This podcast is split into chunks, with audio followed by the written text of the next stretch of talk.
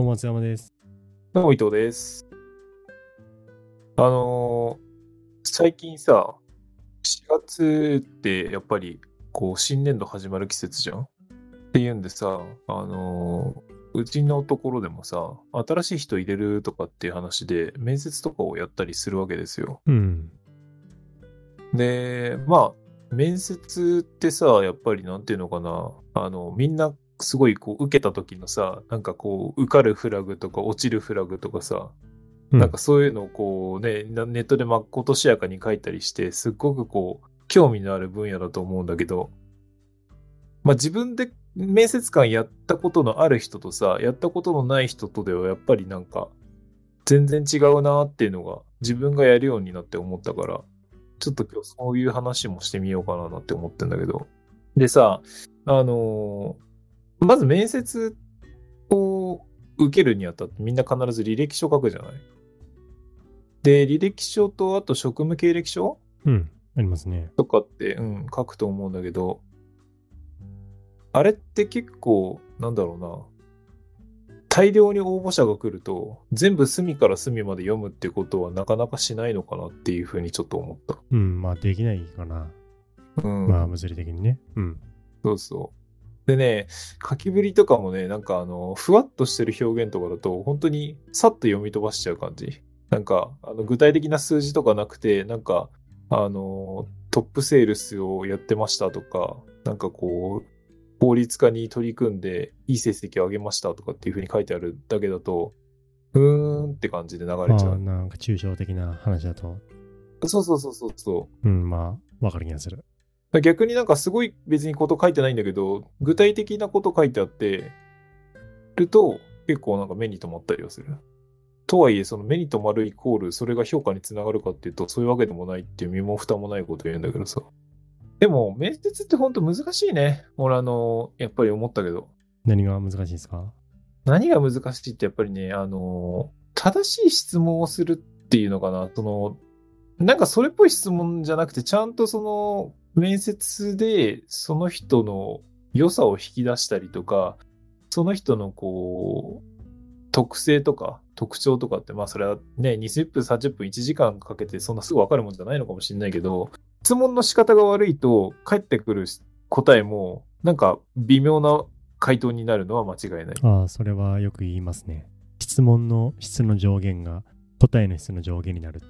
なんかふわっとね、あのーうちで働けそうで、あの、い頑張れそうですかとかってなんかよくわかんない質問とかしても、はい、頑張りますみたいな答えしか返ってこないからさ。まあ、それしかね、それ以外何答えんだって感じになっちゃいますもんね。あとなんか、得意、得意分野は何ですかとかっていう、もうな、何が聞きたいのかよくわかんない。そう、その、それを聞いて何が、何 そう、そうですよね。聞いてどうすんだって話ですよね。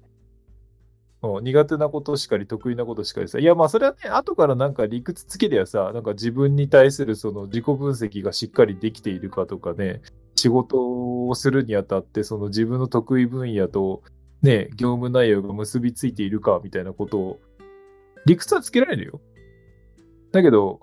いや、それだったら最初にそういうふうに聞いてあげなよっていうふうな感じで、やっぱ聞き方が悪いうん、なるほど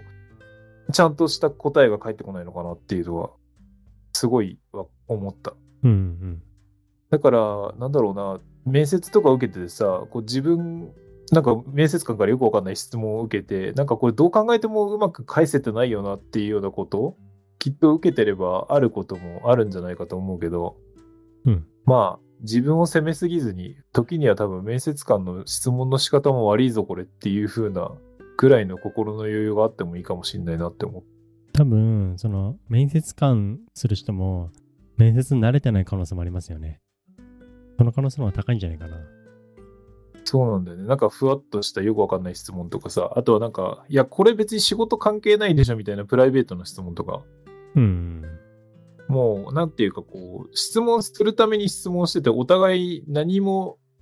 意味をもなさないというか、そういう質問にならないようには本当に気をつけなきゃいけないなっていうのは。え、この質問良かったなっていうのは、伊藤さん的にあります？俺的にはそうだな。やっぱり、この前なんかね、教えてもらった面接で聞いてよかったことっっていうのをちょっと、ね、カンニングしてる部分はあるけど、うん。まあ、自分がその仕事をしていて、こう、うまくいったなとか、あとはその、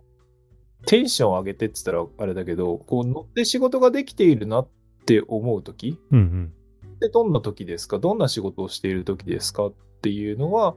結構なんか、それぞれ、あのー回答者の特徴が見えるような感じはするね。やっぱりその仕事をする上で、いろんなタイプの仕事もあるしさ、ね、それぞれのその候補者の経験とかも違うんだけど、どんなことに、あのーやる気が出るのかっていう風な部分にもつながるし、やっぱりうまくいったとか、こうやる気が出てる時のその雰囲気とか思い出してもらうっていうのは、まあ質問の質としては、なんていうの？やっぱり前向きなものっていうかポジティブなものだからさ、聞く方も聞きやすいし、答える方も答えやすいのかなって。そしてそう、結構人なりが見えますね、そこは。この質問はね。まあでも本当ね、面接っていうのは、うん、いやなんか受かるフラグとか落ちるフラグとかあるんだけど、あれはまあ、うん、気にしなくていいと思うよ、本当に。何を気にしなくていいかっていうのはね、あのー一つには、その時には取るつもりでいたけど、後からいい候補者が来て、やっぱこの人残念だけどごめんなさいっていうパターンもあるし、うん。いや、こりゃ無理っしょっていうふうに思ったとしても、後の候補者がさらにひどくて、いや、よくよく考えたらこの人良かったかもしれないなっていうパターンで採用になる場合もあるから、だから面接のその場での雰囲気で、なんか受かったとか落ちたとかっていうふうに想像するのは無理だと思う。なんか自分だけの問題じゃないってことですよね。そう、要素が多すぎるっていうか、そのそその場だけで結論が決まってるわけじゃないことが往々にしてあるから、面接だからさ、あの学校のテストで100点取れたか取れないかみたいな、そういうことじゃないんですよね。あ、そうそうそうそうそう。結構人と比べてみたいな、相対的に見て自分の方が向いてるかどうかっていうかさ、それを判断するのが面接官側っていう感じだからさ、ねうん。いい点、いい面接の回答できた、なんか点数で、ね、いい点取れたから受かるとかそういうわけじゃないっていうのが 面接ですよね。そう。多分さ、本当面接受けたりしてね、あの、結果待ってる間とかってすっげえドキドキするしさ、いやー、あの時にもうちょっといいいい風に答えられたらとかさ、ああいう風に言っとけばよかったとかって思うところはきっとあると思うんだよね。いや、俺もそういう風に思うことあるし。うん、僕もあります。うん、だけどね、反省は必要だけど、後悔しても変わらんし、な、なんと言ってもね、あの、うん、面接の場で全部が決まるわけじゃないというか、本当に縁とタイミングっていうのが、もう、それに尽きるかなって思う。本当ね、面接に来る人たち、よっぽどのことがない限りね、まあみんないい人たちなのよ。当たり前だけど。まあやっぱりちゃんと準備してきてくれる人がほとんどだし、ね、あのー最大限、ね、あのーなんていうのかな、いい顔を見せてくれるからさ、どの人もどの候補者もすごく良さそうだし、まあきっと頑張ってくれるんじゃないかなっていうふうに、その時にはみんな思うからさ。でもそれでも、例えば定員枠決まってたらさ、どうしても一人に選ぶしな、絞らなきゃいけないとか、うん。この人すっごいいい人なんだけど、ここの部分はちょっと今回別に求めてないんだよねとかっていう、そういう、なんていうのかな、能力に問題があるっていうんじゃなくて、たまたまうちには、あの、縁がなかったとかっていう風なさ、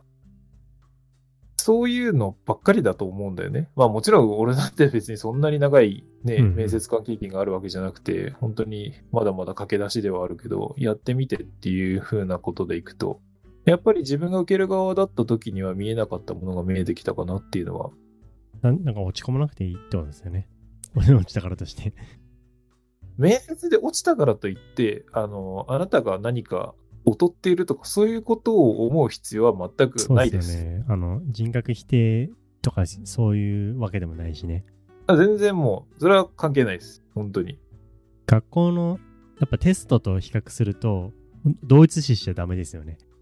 なんかさ、学生とかってもうそういう勉強ばっかしてきたからさ、ダメイコール自分の努力が足りなかったとかになっちゃうけど、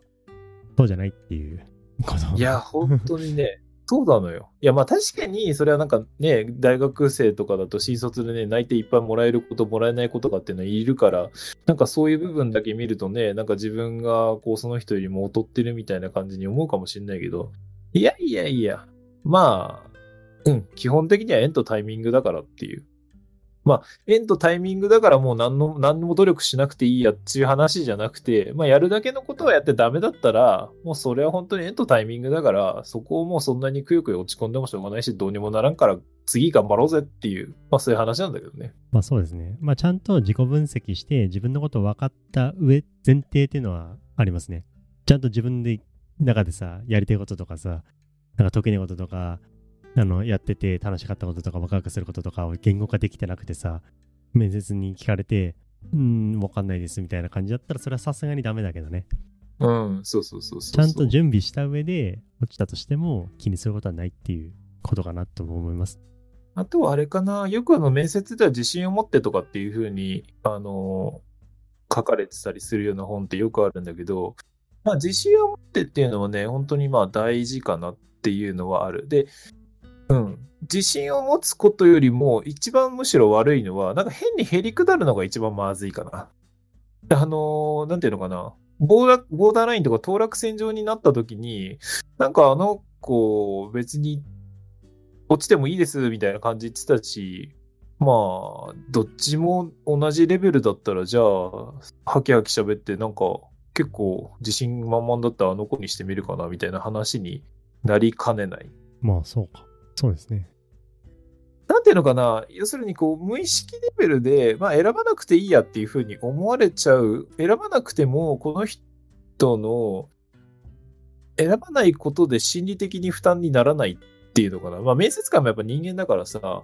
やっぱりこう、すっげえ必死な候補者をどうしても落とさなきゃいけないケースっていうのはあるし、別に情に流されて受からせたり落としたりとかっていうことはないんだけど、うん、やっぱり人間だから選ばないといけない場面になった時に、どっちにするっていう、その最後の一押しにはなるのかなっていう。まあでもね、これもね、難しいね。本当にね、面接官と、あの、相性だから、面接官によると思う。別にそんなのよりもね、あのとにかくね、何をしてきたかっていうのただそれだけですわっていうね、あの、リアリストな人だって当然いるだろうし、うん、ただ、うん、本当にまあ、面接は奥が深いですよ。でも、やっぱり、思ったけど、とにかく、面接をする側も、ちゃんと準備をして、あの、面接を受けに来た人が、魅力を最大限発揮できるように、ちゃんと質問してあげなきゃダメだなって思った。ああ、確かにね。なんかバカみたいな質問して、なんかよくわかんない回答返ってきたからダメだこいつみたいな、そういう面接は、うん。しちゃダメだよねって。お互いのためにならないですね。やっぱりだってほら、時間割いてさ、まあね、交通費もかけてきてくれて、ね、履歴書書くんだってすげえ時間かかるわけじゃん。うん。そうやってね、応募してきてくれた人にせめて報いるって言ったらあれだけど、採用できなかったにしても、ちゃんと向き合うことができる、向き合うように質問するっていうのは、とっても大事だなって。そして今の子たちって結構優秀な子とかはさ、なんかさっきも言ったな何個も内定もらってるの子。うん。で、こっちがちゃんと面接する側が準備してないでさ、あ、でもこの子いいなってなった時に、その子が辞退する可能性は高まりますよね。いや、こ